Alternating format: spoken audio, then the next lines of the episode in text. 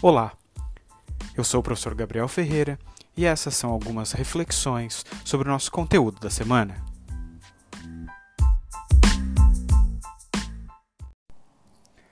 Olá, uh, antes da gente efetivamente conversar alguma coisa sobre o conteúdo da semana, eu queria dizer algumas palavras sobre esse formato. Obviamente, esse podcast não tem como objetivo substituir as aulas. Eles são apenas guias com algumas coisinhas a mais para ajudar vocês a refletirem uh, durante a semana e nos trabalhos de interação no nosso fórum. No entanto, eu espero que eh, algumas das coisas aqui realmente ajudem vocês a pensar e de alguma maneira deem um certo alento eh, na ausência da aula presencial. Uh, bom, como vocês vão ver nos nossos slides, eh, a nossa aula teria uma série de outros elementos e conexões que nós abordaríamos. No entanto, dadas as devidas circunstâncias, agora eu gostaria de focar com vocês naquilo que é o mais essencial, aquilo que está agora dando o nome do nosso módulo eh, e dessa aula de hoje, que é o problema da indução. Mas para a gente chegar até lá, eu preciso dizer algumas coisas antes.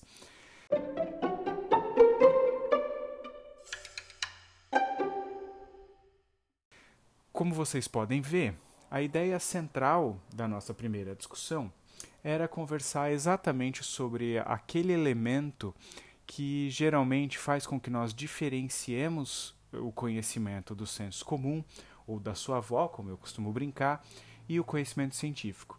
E qual elemento é esse?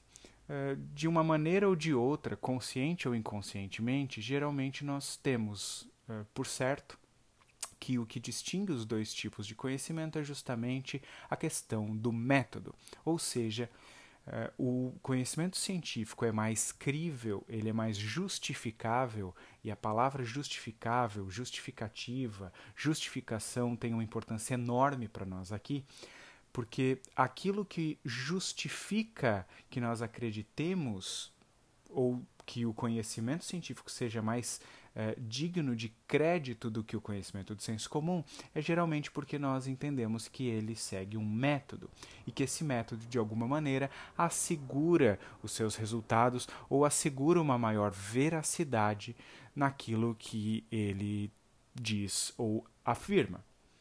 É, para além de algumas questões um pouco mais específicas, eu quero conversar com vocês sobre basicamente duas coisas em relação ao método. A primeira delas é que o método científico, no fundo, no fundo, consiste basicamente em fazer inferências. É um sistema de inferências mais justificada. O que vem essa inferência? Inferências nada mais são do que operações mentais que fazem com que a gente chegue de determinados conhecimentos a outros eh, que a princípio nós não sabíamos. Por exemplo, uh, veja esse modelo de inferência. Todo homem é mortal, uh, Sócrates é homem, logo, Sócrates é mortal.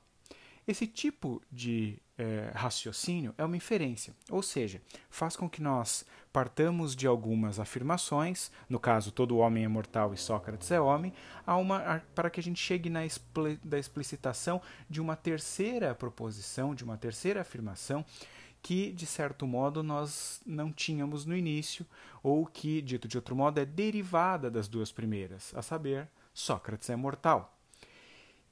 É, portanto, toda inferência é um movimento de partir de algumas um movimento racional, intelectual, de partir de algumas coisas que nós sabíamos a princípio, para chegar eh, em proposições ou afirmações que, ao menos explicitamente, nós não conhecíamos.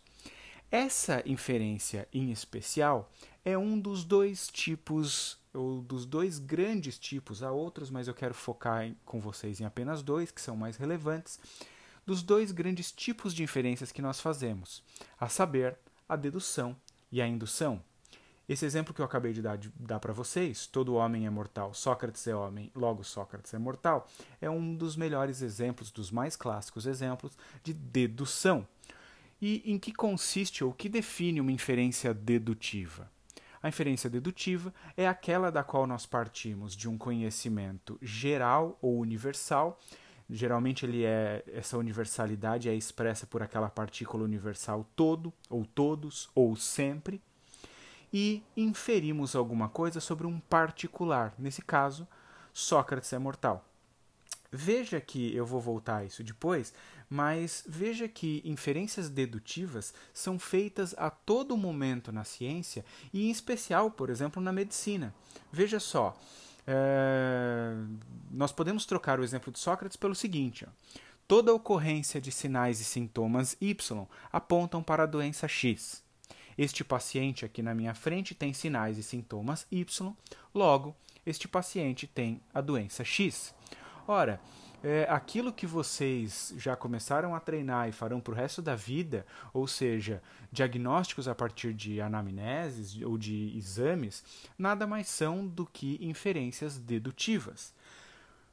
Portanto, é, inferências dedutivas são uma parte bem considerável do que fazem as ciências, ou seja, elas deduzem coisas, elas inferem coisas a partir de part... É, é, acerca de particulares que estão na nossa frente, a partir de leis gerais. Quando eu faço leis, falo leis, você obviamente pode pensar nas leis da física, da química, da bioquímica, uh, da biologia e assim por diante.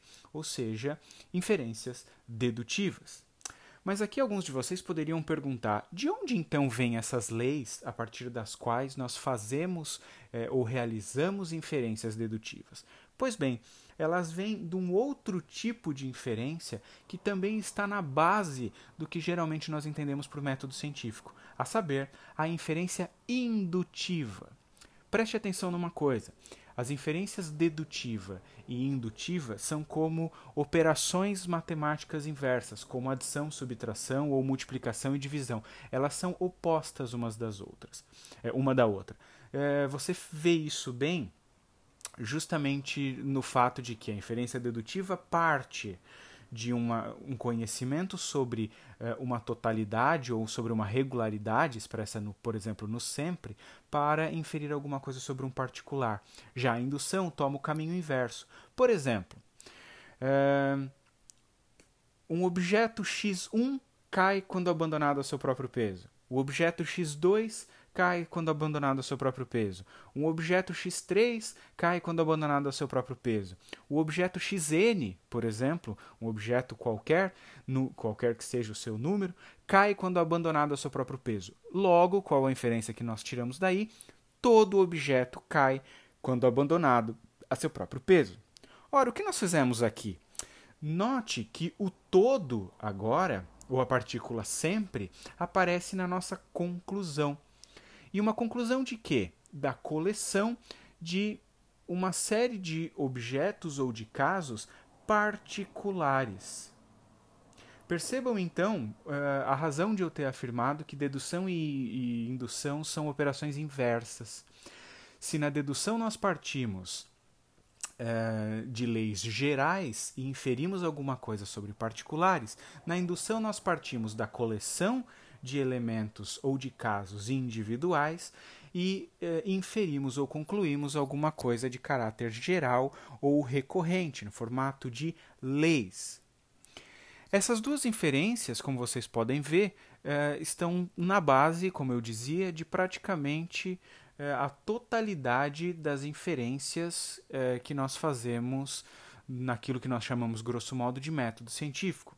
E tudo iria bem, não fosse o fato de que, sobretudo, a indução, que é uma das mais importantes, é, tem uma série de problemas. É precisamente sobre o grande problema da indução que eu quero uh, refletir com vocês durante essa semana. Então, uh, durante essa semana, nós vamos ler os textos e uh, discutir ali no fórum sobre o que vem a ser propriamente o problema da indução, que tem um longo histórico na, na, na, na, trajetória da ciência e da filosofia da ciência, e é fundamental que a gente conheça ele para repensar algumas coisas sobre a própria ideia de método, dos seus conceitos e da performance científica. É isso.